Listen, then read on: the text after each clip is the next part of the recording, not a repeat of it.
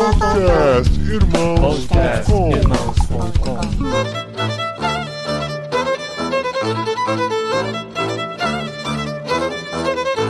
Olá, pessoas! Podcastirmãos.com Jetlag entrando no ar. Eu sou o Paulinho, estou aqui com o Gustavo Borges, que teve que pesquisar no Google onde fica a Eslováquia. Pois é, minha estreia em pesquisar no Google onde mora um paint maker. eu sou o Gustavo Borges e eu tô aqui com a Sabrina, que está aqui no Brasil e que hoje vai estrear no podcast, trazendo um parente dela, nepotismo no podcast irmãos.com. Olá, pessoal, eu sou a Sabrina, também faço parte da Tente. Estou muito feliz por participar aqui com vocês. Depois de ouvir vários jet legs, tem essa oportunidade, né? Então, eu vou apresentar para vocês uma pessoa muito especial, que é um primo meu, eu sou daqui do Rio de Janeiro, mas ele estava em São Paulo e foi parar na Eslováquia. Primeiro eu achei que fosse na Eslovênia, que eu tinha entendido mais diretamente da Eslováquia com a sua família, esposa, dois filhos adolescentes e um cachorro, Everson Silva, meu primo. Tudo bom, Paulinho? Tudo bom, Gustavo? Tudo bom? Sabrina, obrigado pelo convite, prazer estar aqui. Legal demais, gente. O Everson, ele está na Eslováquia, vocês já perceberam, né, que essa palavra foi falada muitas vezes, até você decorar o nome desse país. Porque, assim, o que eu conhecia da Eslováquia é que ela fazia parte da Tchecoslováquia e jogava a Copa do Mundo. Depois que separou, a gente ouviu muito pouco, porque só a República Tcheca que vai pra Copa, né? A Eslováquia geralmente não vai. E a gente vai conversar sobre o Everson e sua família que foram para lá no meio da pandemia e vão ter muitas histórias para contar no jet lag desse mês.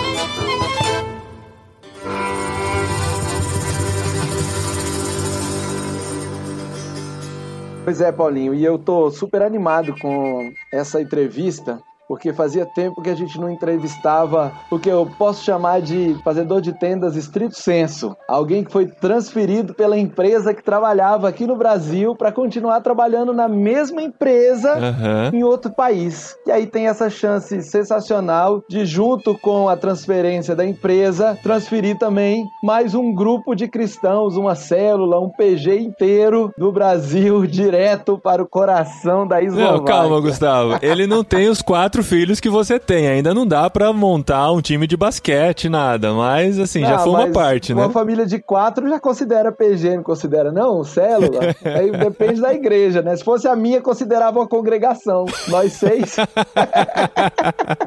Everson, que história mais maluca de você mudar no meio da pandemia com a família toda pra uma cidade e dificilmente alguém já vai ter ouvido falar o nome. tá? Não vou nem arriscar pronunciar. Onde você mora? Eu agora eu moro na Bratislava, certo? Fica aqui na Eslováquia. Já estou aqui desde outubro do ano passado e para falar como que eu cheguei aqui, né, vou ter que ir para trás aí alguns anos, 4, 5 anos aproximadamente. Na própria IBM eu comecei a trabalhar e meu chefe direto, ele morava aqui na Eslováquia, ele era um eslovaco. Foi como eu tive o primeiro contato, primeiro acesso a uma pessoa eslovaca. Até então nunca tinha trabalhado com ninguém aqui dessa região, dessa área. E eu queria, na verdade, no meu plano de carreira sempre foi ser expatriado. Deixei isso muito claro com o meu gerente, com minha chefia. Sempre quando conversava sobre plano de carreira, eu falava, gente, olha só, meu objetivo é ser expatriado. Eles perguntavam para onde? Eu falei, não importa para onde, quero me tornar expatriado. Se eu puder escolher, se você está perguntando para onde, porque eu posso escolher, claro que é sempre os Estados Unidos, né? Todo mundo quer ir para os Estados Unidos. A grande maioria das pessoas quando trabalha assim. Só que eu não quero fechar a porta para outros lugares. Quando chegou aproximadamente em 2017, apareceu a oportunidade de um, um convite. Tá querendo vir mesmo? Você estaria aberto, disposto a vir aqui para a Eslováquia? Eu falei, ué, por que não? Né? Vamos conversar, vamos entender. E aí eu comecei a entrar todo num processo de negociação com a gerência aqui para entender como que funcionaria, entender custo de vida, entender o que, que é de salário. No final das contas, eu tenho mulher, dois filhos, cachorro para criar, e não são criancinhas pequenas, são adolescentes. Ou seja, à medida que elas vão crescendo, Aham. a coisa vai ficando mais complexa. Não é como Sim. você pode pegar dois adolescentes de 14, 15 anos de idade, botar numa escola eslovaca Uhum. e achar achar que eles vão saber falar eslovaco e conseguir acompanhar uma aula de história, uma aula de ciência, uma aula de matemática, né? E tirar eles do grupo de amigos, né? Que nessa Também. fase já são muito mais apegados, né? Emocionalmente até. Exato. Nessa negociação, minha esposa não estava muito em paz ainda, porque nos momentos de, de, de oração dela, ela já tinha, Deus já tinha falado com ela que naquele momento ela não iria para nenhum lugar que ela não falasse a língua. Então ela falou: Edson, vamos ver o que, que vai acontecer, porque Deus está falando que não- a gente não vai para nenhum lugar que a gente não fale a língua. Ela falou: Eu não falo eslovaco, você não fala eslovaco, e eslovaco não é uma, uma, uma língua fácil de aprender. Eu falei: ah, Bom, eu vou seguir meu caminho aqui, se Deus abrir a porta, a gente vai passar. Como ele está falando que não é, ele vai fechar a porta, não tem problema. E aí, nesse tempo com Deus, minha esposa passou orando e, e perguntando e colocando na- realmente nas mãos de Deus, ela chegou no momento que a, a incerteza era tão grande, vai, fica, vai, fica, e aí ficava nessa, pô, hoje falando sobre isso, falando sobre aquilo, e ela botando uma porção de planos delas em- de lado, assim, né? Ou seja, ela querendo fazer certas coisas e deixando de fazer certas coisas, porque se começar a fazer, eu vou ter que parar para depois ir para lá. Uhum. Né? Então Sim. ela falou, fez oração a Deus, e aí?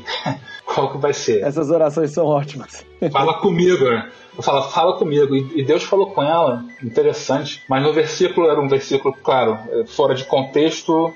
Ela pegou aquilo como uma palavra rema, estava escrito assim: exatos três anos. Em exatos três anos, claro que tinha todo um contexto para aquele versículo, mas ela pegou aquele exatos três anos e entendeu que Deus estava falando com ela que exatos três anos aquilo iria acontecer. E aquilo foi dia 25 de outubro de 2017. Olha só. Ela, hum, ok, exatos três anos. Ela falou, será que é coisa da minha cabeça? Não sei, vamos ver. Ela falou comigo, falei, então Deus está falando, então vamos, vamos esperar para ver o que aconteceu. Mas as coisas já estavam rolando nessa época, assim, já existia uma possibilidade. A negociação já estava rolando.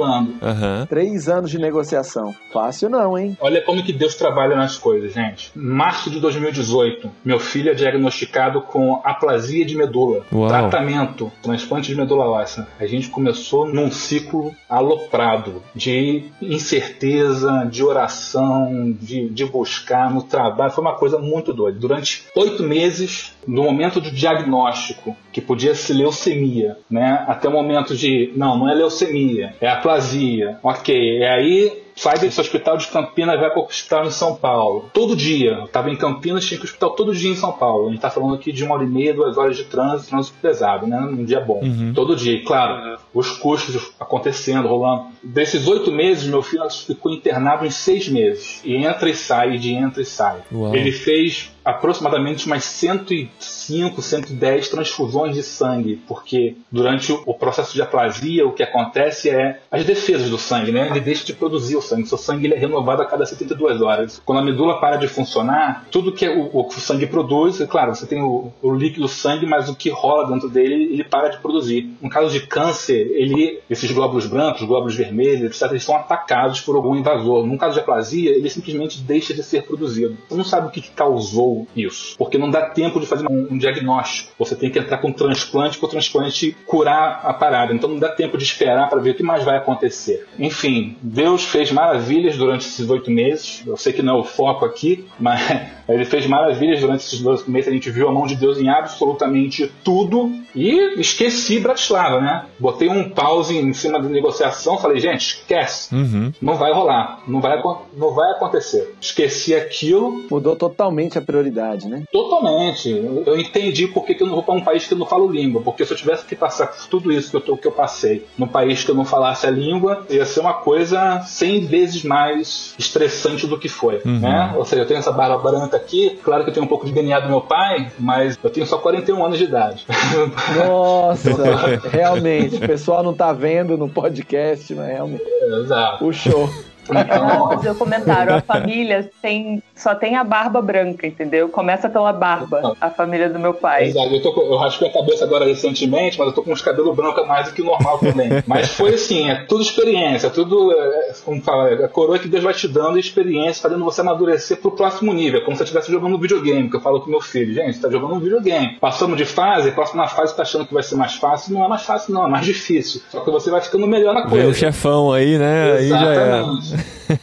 Não, e a gente só vai acabar com esse jogo da vida quando chegar no final de carreira e a gente estiver com Deus lá na glória. Mas enfim, muita coisa aconteceu, o transplante aconteceu, pra honra e glória de Deus deu tudo certo, ele tá bem. Ele começou a entrar num ciclo de remédio, ele tomava aproximadamente de 35 a 40 cápsulas de remédio todo dia. Uau! É, é muita coisa, Caramba. envolve muita coisa esse lance de transplante. Até para fazer o transplante ele teve que fazer quimioterapia, ele teve que fazer radioterapia, ele perdeu o cabelo. E aí nesse Caramba. lance de remédio, a gente sentou lá com a médica um dia, logo depois do, que ele já saiu, saiu do hospital, estava transplantado, a medula pegou, começou a produzir, estava funcionando, e aí ele fazia exame de sangue semanalmente, depois passou a ser mensalmente, depois passou a ser de dois em dois meses. A gente sentou com a médica e a médica falou: então, esse remédio aqui, o normal, uma pessoa como ele, de aplasia, porque qualquer pessoa que faz transplante toma o remédio ciclosporina, né, para não haver rejeição do transplante. Se você faz um transplante de fígado, faz um transplante de coração, você tem que tomar esse remédio. É um remédio que ajuda no- na aceitação do seu corpo naquilo. Ele falou: então, esse remédio aqui você vai tomar por uns dois anos. Naquela mesmo dois anos, já tinha passado oito meses para dentro de 2018.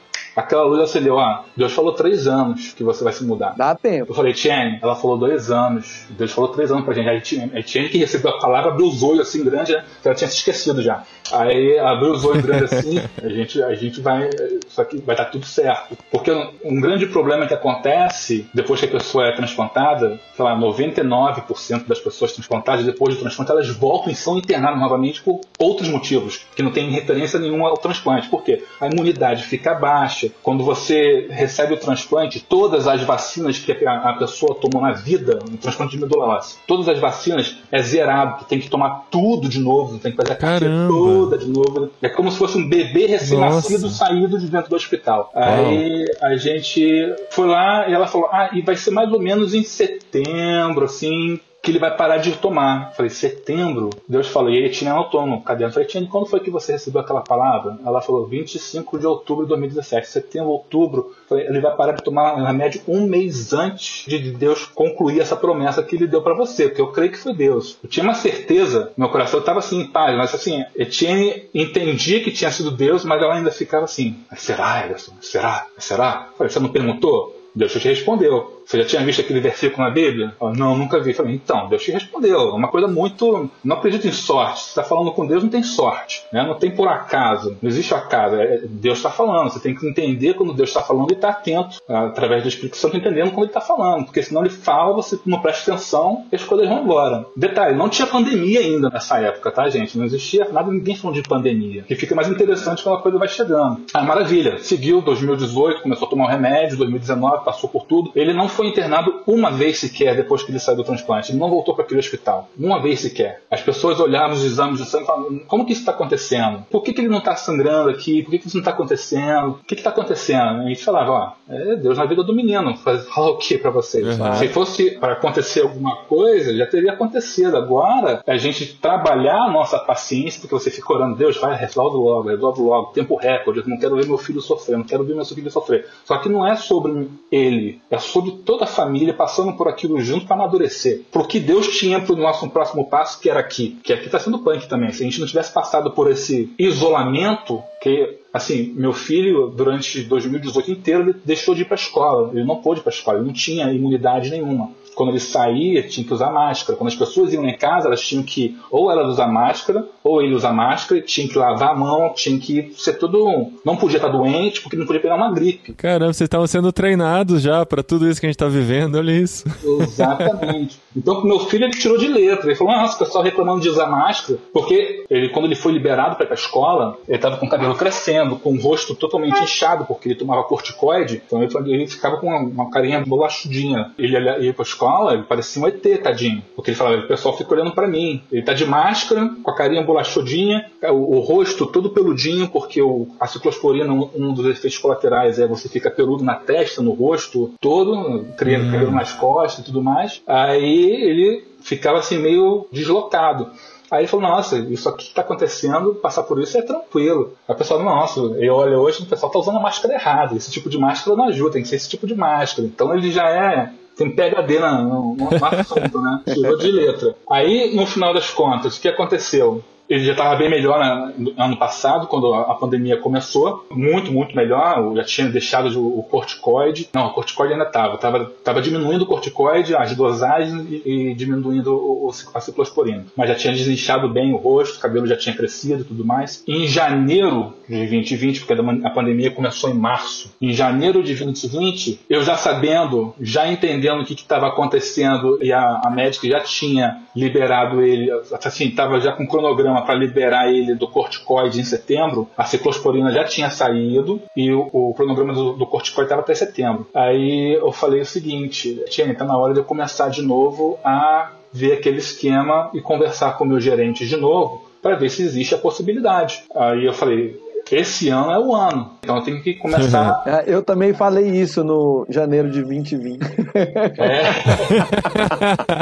Você só não tinha a mesma convicção, não, né, Gustavo? Tinha, Deus tinha outros planos. Aí eu falei, aí eu falei, eu falei, olha só, eu tenho que me colocar à disposição, porque se você não falar, ninguém sabe, né? Exatamente. Sim, a não ser que você seja uma pessoa extremamente técnica na empresa e o cara realmente precisa de você, vai te fazer um convite. A minha área, por mais que possa ser técnica, ela não é só técnica, ela é técnica barra gerencial. Então o gerente não necessariamente tem que ser, pode você consegue outras pessoas capacitadas para fazer também. Aí eu falei com o meu chefe, então, agora que o Daniel tá melhor, ele não tinha sido mais internado, os exames de sangue dele estava tudo super controlado, super bem, já estava indo para de quatro em quatro meses fazer exame para ficar fazer monitoramento. Aí eu falei, então, é, eu queria me colocar à disposição de novo. Ela falou, ah, beleza, isso foi em janeiro. Lá pro dia 20 de janeiro, 20 dias depois, então, apareceu uma vaga aqui. Quer fazer entrevista? Falei, vamos fazer entrevista. Durante a semana eu fiz duas entrevistas. Na terceira semana, o cara, então, vem, pode vir. Falei, tá bom. Eu falei, Tiene, vamos. Ela falou, mas como assim vamos? eu falei, não, vamos, vamos começar a fazer o processo, vamos começar a passar as documentações, aí começou um troca-troca de documentação, uma opção de coisa que é necessária fazer, e aí entrou a pandemia. Aí entrou a pandemia, a embaixada eslovaca fechou. E até hoje está fechado. Até Uau. hoje no Brasil a embaixada eslovaca fechou. Assim, falei, tinha a embaixada fechou. Ela falou, não, vamos ficar monitorando. E aí passou Daniel, setembro deixou de tomar os remédios, estava zero bala, conforme o cronograma. Aí eu falei, Deus, setembro, é outubro. Você falou, falei, você falou outubro. Caramba, faltava um mês e você não tinha um certeza de nada. Não tinha certeza. Porque eu tinha me passado a carta oferta de emprego, eu aceitei, entrei no processo de documentação e nesse processo ficou, porque fechou a embaixada. Parou. Parou. Então nunca foi efetivado. E as pessoas estavam com medo de assim, vão dar para trás e vão falar, olha só, por causa da pandemia não tem mais isso. Ué, vamos seguir adiante, vamos, vamos ver o que vai acontecer. Um dos pré-requisitos para permissão aqui, para vir para cá, eu tinha que ter uma moradia. Ou seja, eu tinha que alugar primeiro o apartamento aqui e o locador, o proprietário, ele emite um documento falando você é o meu locatário. E isso entra como parte do documento comprovando que você tem onde morar. Ou seja, não vou vir para cá ficar dependente do governo nem nada. O cara, você tem uma prova. Eu falei, se eu fizer esse aluguel, eu falei, eu vou ter que bancar um aluguel lá e um aluguel aqui. Eu não vou fazer esse aluguel. Isso foi em abril, né? Quando chegou esse documento para mim. Não, não vou fazer esse documento, não vou poder. Não tenho condições de manter duas, duas coisas sem saber quando eu vou para lá. Eu falei, então não vou. Aí chegou em setembro, uma mulher da embaixada me mandou um e-mail falou: não, estamos fechados ainda, porém está em discussão que outubro vai abrir de novo. Por quê? Aí eu descobri nesse e-mail, que eu não sabia até então, que o, o cônsul eslovaco tinha morrido, não sei se foi de Covid, e ficou muito tempo fechado porque eles estavam esperando o novo cônsul chegar. E a nova cônsul ia chegar em outubro. Ah, sim. Aí o que, que eu fiz? Saí correndo e fechei o contrato aqui. Escolhi uma casa pela internet, fechei o contrato aqui, emiti o documento. A distância, cara. Tudo à distância. É engraçado que assim, nós passamos por tudo isso também e todo mundo fala: não fecha a distância, é muito arriscado. Tá? É muito arriscado. Não tinha outra saída, você tem que ter o documento antes Exato, então. É. Quando a gente tá se preparando pra ir pra fora, tem um monte de regrinha, né? Mas quando chega o um momento de pandemia, muitas delas você joga pra cima, entrega nas mãos de Deus e vai, né? Exato. Aí a gente pesquisou, pesquisou, pesquisou, pesquisou muito. E eu falei, eu quero um nesse preço, entendeu? Nessas condições, num bairro que seja um bairro. Eu não conheço os outros bairros, me disseram que esse é um bairro de confiança. Quando fala que é perigoso, claro, né? eu vim do Rio de Janeiro, né, gente? Assim, então. eu, eu, eu Tudo. Exa- Exato. Mas mesmo assim, não deixa de ser um lugar que eu não falo a língua. Então qualquer coisa pode ficar Aham. mais complicado. Então eu falei, tem que ser num lugar que pelo menos minha família, se eu sair de casa, o pessoal, eu vou ficar tranquilo que eles estão guardados, estão bem guardados. Aí o que aconteceu? Eu aluguei. A partir de outubro eu comecei a pagar o aluguel. Entrou dentro de outubro, o consulado não abriu. Gente, é coisa doida. Chegou lá pro dia 10 de outubro, eu mandei o, o e-mail, os consultores estavam tomando conta da minha mobilidade para cá. Alguma novidade? Embaixada? Alguma coisa? Aí ela falou: não, não tem. Quando o Covid acabar, a gente entra em contato. Eu falei: mas eu já aluguei o apartamento. Aí ela, do nada, chegou assim: ah, você já alugou o apartamento? Então tem uma segunda opção. Falei: qual? Traz sua família toda para cá que a gente dá entrada aqui localmente. Não Falei, acredito. E só te contaram isso com três anos.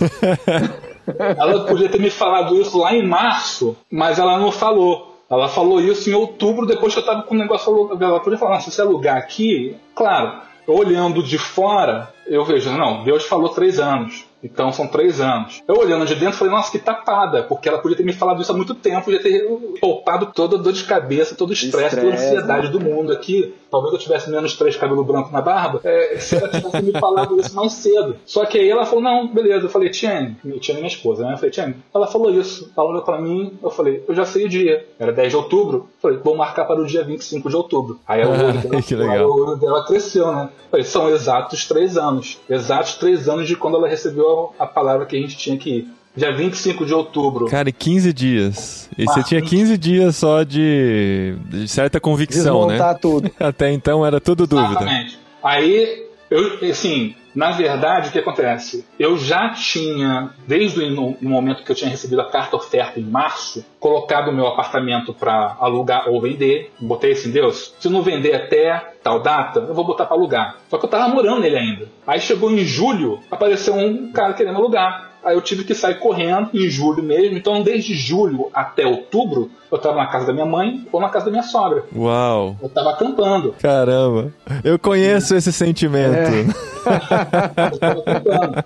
Eu tô me vendo nessa história. 25 de outubro, pegamos o, o avião. Aí eu falei, Bárbara, que é o nome da moça aqui, Bárbara, o que, que eu vou falar quando chegar na alfândega? Porque a gente está na- em plena pandemia. Eu falei, tá tudo complicado. Eu não tenho passaporte europeu, eu, assim, eu não tenho a permissão para trabalhar, para me mudar para aí. Eu vou ir para dar entrada. né? Aí ela falou, Ah, não, A gente é falou, Silva, né? Exato. Boa, Sabrina. A gente é Silva legal, É.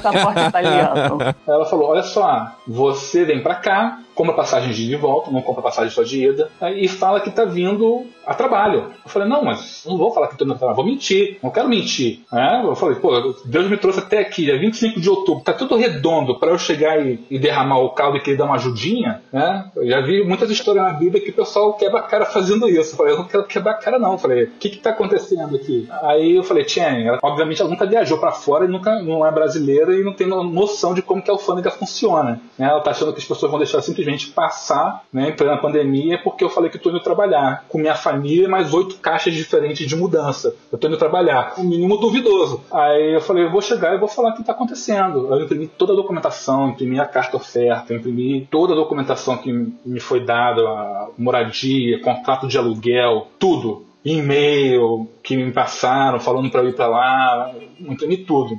Aí quando eu cheguei no guichê em São Paulo, a mulher ah, não queria deixar eu embarcar. Eu falei, gente, olha só, tá tudo aqui, tá carta oferta. Ah, depois de muito relutar, deixou eu embarcar. Eu falei, maravilha. Embarcamos, foi a melhor viagem que eu já fiz, porque todas as viagens que eu fazia, claro, nunca tinha carregado minha família junto, foi a primeira vez que eu carreguei, trouxe eles pra cá, pra Europa, mas o avião tava vazio, foi uma benção, foi uma delícia, o melhor voo que eu já fiz na minha vida, né? É, Viu, mas no check-in, como é que foi? É, foi na hora do check-in que você foi levar toda a documentação, chegou com todas as malas lá, e nessa hora eles falaram: não, você não pode porque você não tem a Porque justificativa necessária pra ir, é isso? no check-in ele já faz um, um- como se fala, um filtro ali, né? Uma triagem. Então muita gente já está sendo bloqueada ali, já no check-in. Porque eles vão Uhum. falar, você vai entrar aqui para chegar lá e ser bloqueado, ter que voltar Deportado? cá, a gente já bloqueia aqui. Sim. E, então você tem que estar bem documentado, tem que estar tá tudo mostrando direitinho o que está acontecendo. Claro, eu, um brasileiro, indo para lá sem permissão para trabalhar, com uma carta impressa de,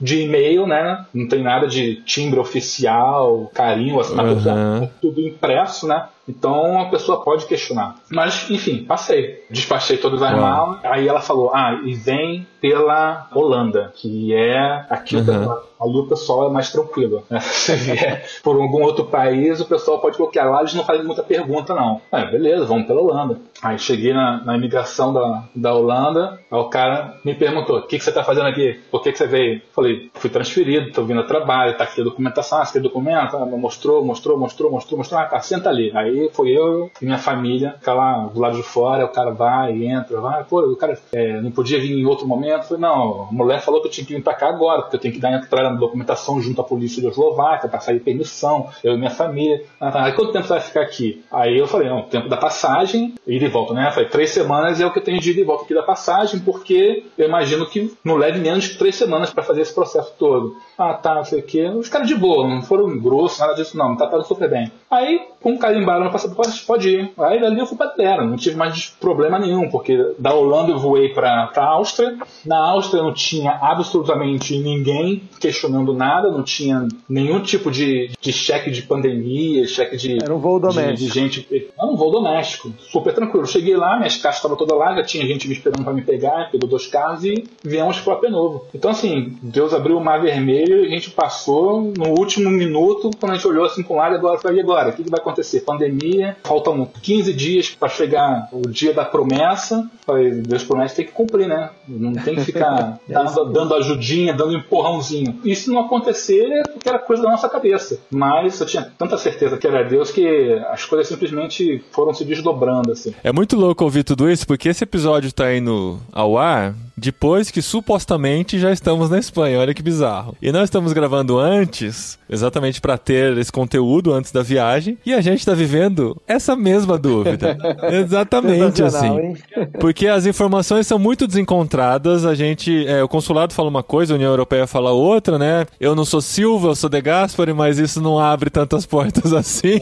Ah, no momento, né? ah, não, é, com certeza faz uma diferença grande mas assim, em momento de pandemia, as dúvidas são as mesmas. E, e, nós vamos chegar no aeroporto sem ter a certeza, só na hora de a gente puser os pés no avião e até chegando lá ainda pode ter alguma dúvida nesse sentido, né? E é muito bom ouvir todas essas histórias, porque a gente vive pensando em formas de dar uma ajudinha para Deus, né? Assim, ai, não, assim, se eu fizer por aqui, se eu não fizer por aqui, ou se eu, sei lá, descer em Portugal e pegar um ônibus até a Espanha, não sei o que tem e tal. E essa convicção de que Deus está no controle e que nós simplesmente estamos seguindo aquele caminho que ele já abriu para nós, dá uma paz grande mesmo no momento dessa incerteza toda, né? É aquela coisa, assim, a, a gente fala assim, Deus está no controle, Deus está no controle, Deus está no controle. Sim, mas é porque a gente dá o controle para ele. A gente tem o livre-arbítrio de tirar o controle da mão dele e querer tomar o controle. Toma, você quer, toma. Então, assim, você evita muito mais estresse. E, assim, é fácil falar, tá, gente? Eu, tô falando porque eu não fiz isso. toda vez que acontecia, eu ficava estressadíssimo e aí eu via Deus agindo. Eu falei, por que, que eu me estressei? Aí eu ficava estressadíssimo, aí eu via Deus agindo. Falei, por que, que eu me estressei de novo? É uma coisa, porque nós somos seres humanos. Né? A gente faz nosso plano, a gente quer que as coisas saiam da nossa forma. Tudo que aconteceu, até depois que eu cheguei aqui, porque eu cheguei aqui, eu ainda não tinha permissão para trabalhar. Eu tirei a permissão para trabalhar dia 20 de dezembro. Então eu fiquei outubro, final de outubro, novembro, dezembro. Aí você vai falar, não, 20 de dezembro você tirou permissão para trabalhar, então você começou a trabalhar oficialmente em janeiro. Eu falei, não, foi em fevereiro. Porque em dezembro, janeiro, início, está todo mundo de férias. Então eu tive que me sustentar aqui com meu salário brasileiro até final de janeiro, entendeu? Então você vai vendo dinheiro aparecendo, falando, nossa, de onde está vindo isso? Nossa, e é Deus tomando conta de você de lugares que você não espera. E se não tivesse vindo, talvez no dia 25 de outubro, conforme Deus falasse, talvez as coisas, o timing, o dinheiro, não aparecesse da forma que apareceu. Ia vir um timing diferente. Aí eu ia contrair uma dívida que não deveria de contrair. Então, quando você olha de fora todo o cronograma, porque quando você está no meio dele, você está no meio da tempestade, você está, o que está acontecendo aí? Você vê Deus fazendo, aí você continua naquele estresse, naquela coisa coisa. Aí você para para olhar de fora o que, que aconteceu, você fala, uau, é, o, o, plano realmente foi perfeito. Mas por quê? Porque a gente estava literalmente 100% dependente do que Deus tinha pra gente. A gente entregou o controle para ele, por mais que eu, Everson, ser humano, me estressasse, chegava no momento, no momento zero, acontecia. Vou te falar, a permissão, eu falei, dia 20 de dezembro chegou na minha mão. Dia 17 de dezembro saiu o comunicado. Novo lockdown total aqui da Eslováquia. Polícia eslovaca está fechando. Eu falei, caramba, polícia eslovaca está fechando, a polícia eslovaca que emite meu certificado, eu não estou com certificado ainda. O que, que vai acontecer? Isso na sexta-feira. Sábado, domingo, eu falei, Tiene, o gato subiu no telhado, né? Vai dar droga. Uhum. segunda-feira, me ligam, então, estou aqui, o carteiro está aqui, está com sua permissão, vem pegar. Falei, mas os caras não estavam trabalhando, como que chegou na minha mão o negócio na segunda-feira? Então, depois que fechou, chegou na minha mão. Eu acho interessante, Everson, ver que, tudo bem que teve o processo com seu filho, mas muitos dos nossos ouvintes ficam se perguntando se é possível ir sabe? Mesmo em tempos de pandemia, se é possível conseguir um emprego. E muita gente tomba pelo caminho, né? Da hora que você fez a entrevista para a hora que você começou a trabalhar, passou um ano, né? Você fez a entrevista final aí em janeiro, você só começou de fato a trabalhar e receber o salário aí na Eslováquia um ano depois. Depois de um ano, exatamente. Então é assim, o processo ele é lento mesmo, não é só na empresa que você trabalha, mas é um processo lento que exige tanto o governo local como a empresa também. O processo deveria de levar normalmente de quatro a cinco meses. Tá? É o tempo que eles estimam aqui quando trazem um expatriado. De quatro a cinco meses você consegue fazer todo o processo. Por causa da pandemia, Esticou. esse processo se estendeu mais do que o normal. Tanto que depois que eu cheguei aqui, em outubro, em dezembro eu já estava com o negócio na mão. É, então, mais, como eu falei, se eu tivesse, se a mulher tivesse me falado lá atrás, em março, talvez eu já estaria aqui. Porém, todavia, entretanto, como eu falei, nesses três meses que eu fiquei entre lá e aqui, se fosse em março, os recursos que chegaram na minha mão para conseguir me manter sem contrair dívidas absurdas não teriam chegado no momento que chegou, olhando ao meu olho humano. Claro que Deus pode fazer chegar de forma é, diferente. Poderia ter feito diferente.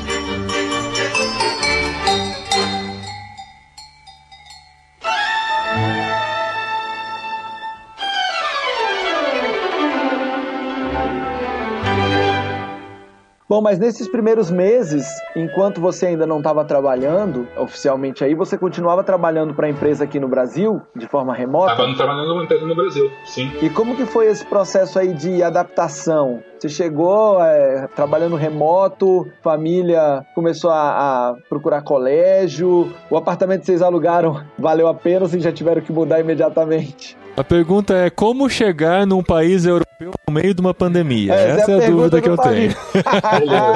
Então, ó, a gente teve que chegar e ficar imediatamente em quarentena. Então a gente Uhum. ficou literalmente preso 15 dias, esperando o governo chamar a gente para fazer um teste PCR. Por, causa, por mais que eu já tivesse teste PCR quando cheguei daqui, quando saí daqui, Ah, teria que fazer cheguei- outro aí. ele, ele vai convidar você depois de 15 dias de você isolado. Aqui na Eslováquia, tá? Isso varia de país para país. Aí a gente ficou 15 dias preso. Minha esposa, graças a Deus, é uma excelente pessoa, extremamente organizada. Antes, ela quando entra um projeto desse, cara, ela já tinha entrado em contato com a escola, já tinha conseguido bolsa de estudo para as crianças. Ela fez um negócio assim fenomenal. Já tinha entrado no grupo de brasileiros no Facebook de- na Eslováquia, já tinha feito amigos, encontrou gente que, brasileira que trabalhava na IBM. Eu trabalho lá e não conhecia as pessoas, ela passou a conhecer as pessoas antes de mim. Né? Aí essas pessoas receberam a gente, quando no primeiro dia que a gente chegou aqui, elas já trouxeram compras pra gente, porque a gente não podia sair. né? Sim. Não, e mesmo se você pudesse sair e fazer uma compra em eslovaco, não deve ser muito fácil, né?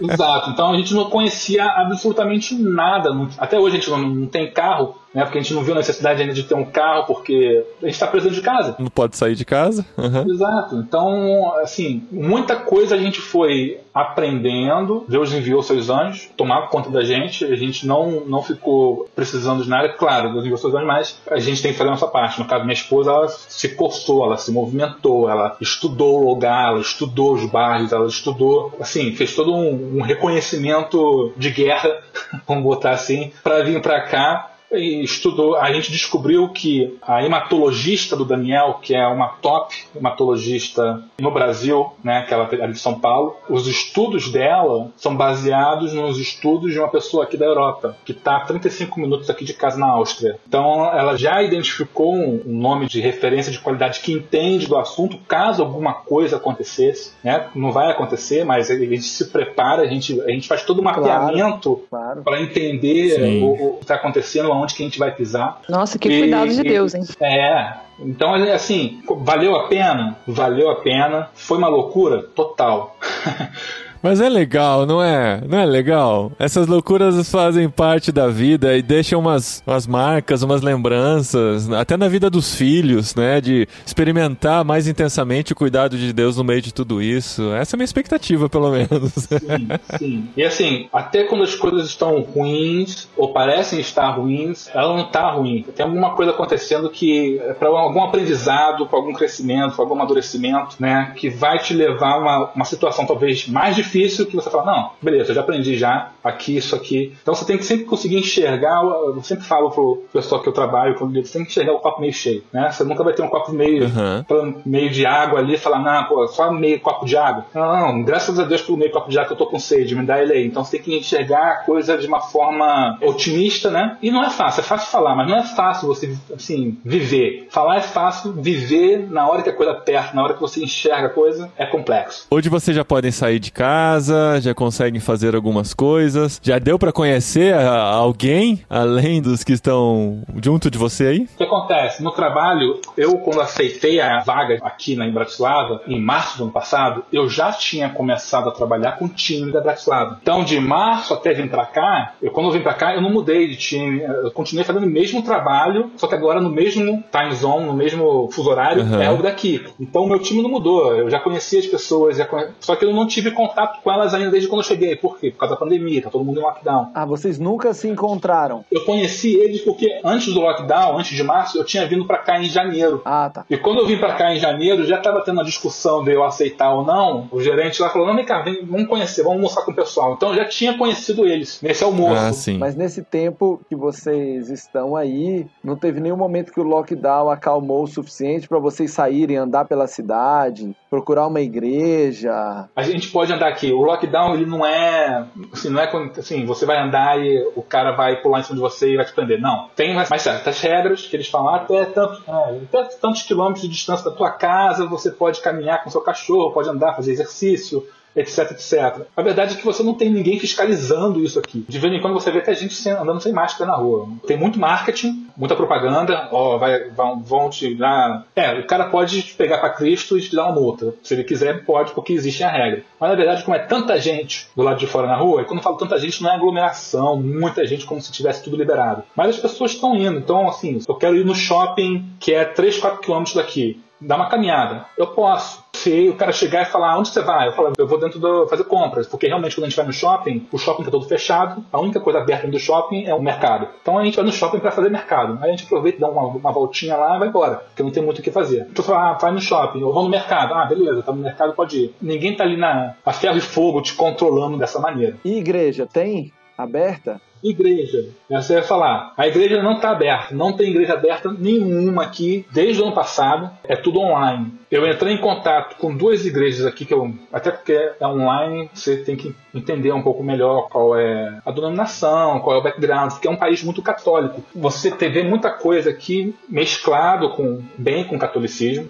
tá? Faz meio que uma fusão, assim. Não vou falar que é comunismo, porque é, é, é ortodoxo com batista, com, com, e aí eles fazem uma, meio que uma, uma mescla. Eu não entendi direito ainda, porque eu não consegui sentar com alguém aqui uhum. para entender realmente Imagina. como que a coisa funciona. Eu quero sentar com um, com um pastor, com um, pastor eslovaco, para sentar e bater um papo e entender. Não tive a oportunidade de conhecer, que tá tudo fechado. Por e-mail fica muito complicado. Eu entrei em contato com alguns pastores aqui, pelo que eu vi pela internet, são ou americanos, não necessariamente americanos, podem ser ingleses, mas que falam inglês, né? Que tentam agrupar as pessoas de forma interdenominacional, mas que são só de língua inglesa, né, para meio que arrebanhar esse pessoal perdido, que nem eu por aqui, que não fala eslovaco. E eu já assisti o culto eslovaco pelo canal normal aqui, que eu tenho TV a cabo, e tenho uma, um canal cristão mas também é misturado, mistura o catolicismo com, com o batismo, então eu, ainda também não entendi 100% como que a dinâmica funciona.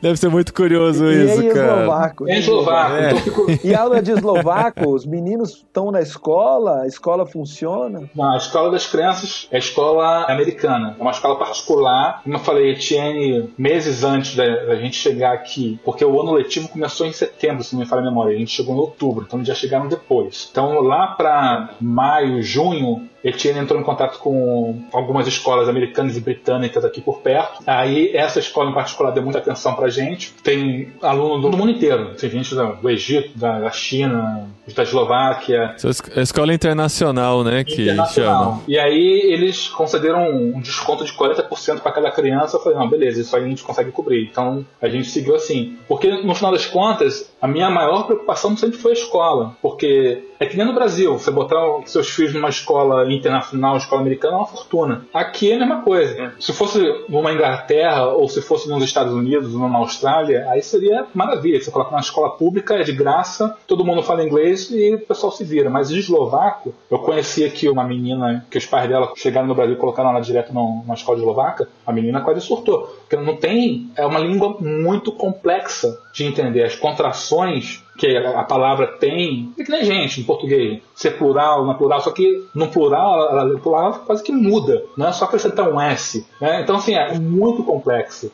Então, minha maior preocupação era trazer os meus filhos, vou botar numa escola eslovaca, eu não tenho condição, porque vai traumatizar e eles vão ficar revoltados. Né? então, assim, a gente começou a botar nas mãos de Deus, falando, Deus, você que está levando a gente, ou levanta o recurso de uma forma miraculosa, ou faz o que pode fazer. E ele fez, ele deu desconto. E a gente já, para o próximo ano, fazendo já o planejamento financeiro para o próximo ano, a gente já entrou com pedido de mais bolsa, porque as crianças estão indo muito bem, academicamente falando. E falou, ó, estão indo muito bem, e a gente quer continuar na escola, só que a gente precisa de mais, de uma, mais ajuda. Então, assim, não tem que ter vergonha, né, não. E Everson, e o plano de vocês aí pela empresa tem um prazo limite? Ou é indefinido até enquanto for útil para ambos os lados? O meu contrato é indefinido, né, porque a forma tem duas formas de trabalhar aqui. Você tem com um contrato definido, você faz um contrato de um, dois anos, e aí depois desses um, dois anos você vê se vai renovar o contrato. Meu contrato é indefinido. Porém, minha permissão para trabalhar é de dois anos. Fechou os dois anos, eu tenho que renovar por mais dois anos, e aí na terceira renovação eu poderia renovar por mais cinco anos, tá? Ah, sim. E aí vai de 5 em 5, aí com 10, 8, 10 anos aqui. Se você falar eslovaco, você pode tentar buscar a cidadania, né? Mas você tem que falar eslovaco maravilhosamente. No seu coração, assim, o que, que você imagina? Tá meio que aberto, vamos deixar rolar? Ou de alguma forma você pensa de permanecer por aí mais tempo? Então, no meu coração, sempre teve meu destino final os Estados Unidos. Vai acontecer?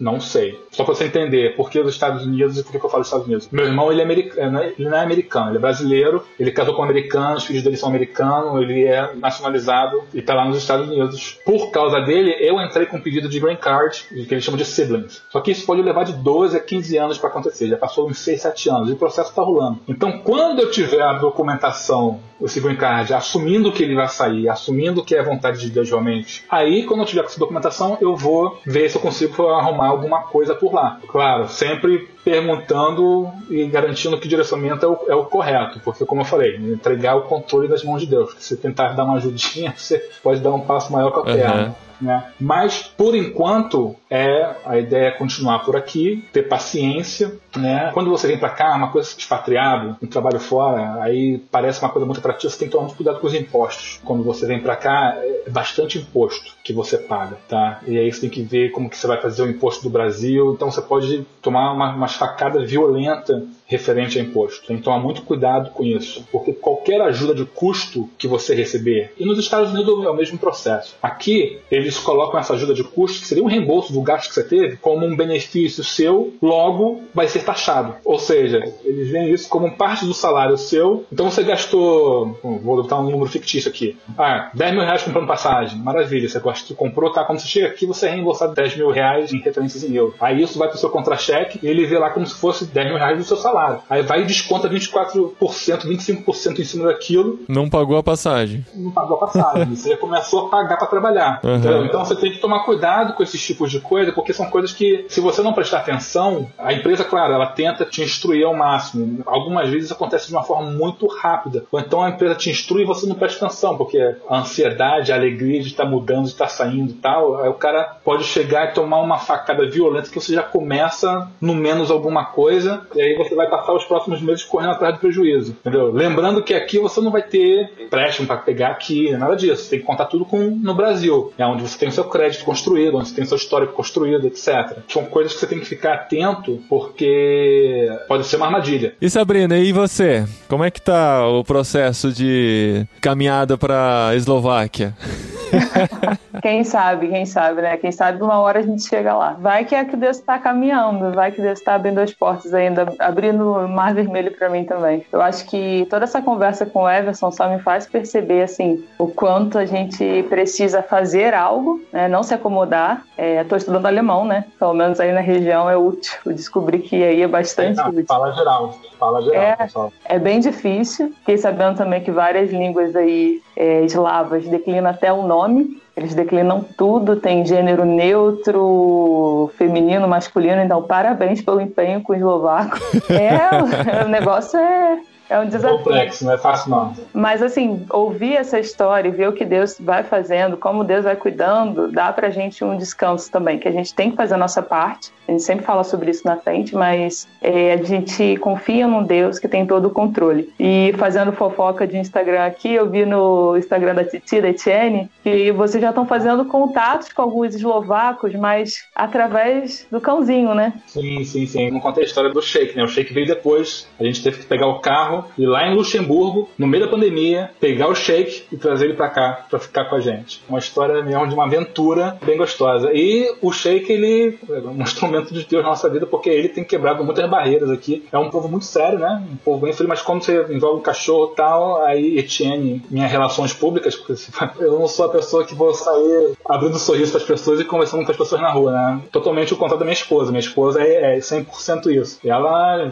nossa, já conhece uma porção de senhorzinho, senhorzinho aqui. Detalhe: um grupo de velhinho conversando, sentado, ela para, uma fala inglês, o resto todo mundo fala eslovaco, ela fala, ah, como que é o nome dela? Aí ela, eu não sei. E os velhinhos estão sentados ali conversando há 50 anos, todo dia, no mesmo, e eles não sabem o primeiro nome um do outro. Caramba! Aí ela fala, pergunta pra ela, ela fala, pergunta pra ela. Aí a velhinha, não, não vou perguntar não, tipo assim, ficou sem graça. Não, não, eu quero saber o primeiro nome dela. Aí perguntou, aí a velhinha, 84 anos a velhinha, ah, Suzana. Aí os, os outros eslovaquinhos, oh, Suzana, todo mundo, oh, começou a se apresentar. Uma coisa meio doida, né? Eles chamam de senhor não sei o que, senhora não sei o que lá, mas o, o primeiro nome, aí Tini falou, Everson, quando essa barreira foi quebrada do primeiro nome, foi impressionante. Já me deram chocolate, me.